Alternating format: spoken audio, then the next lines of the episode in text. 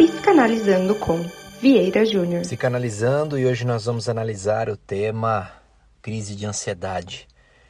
A crise de ansiedade, ela aparece geralmente repleta de alguns sintomas, sintomas como a aceleração do coração, a fadiga, a aceleração da própria respiração, o suor, uh, o medo, o calafrio, uh, o tremor nas mãos, uma sensação de que logo você vai receber uma notícia ruim e que vai acabar com o seu dia, com a sua vida, uma sensação de morte.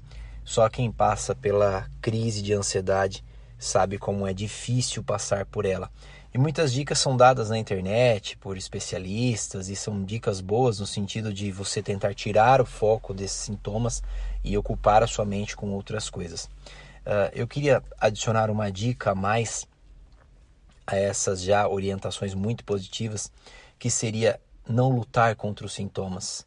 É, assumir para você mesmo, quando você estiver numa crise de ansiedade, de que você está numa crise de ansiedade, mas que ela é passageira.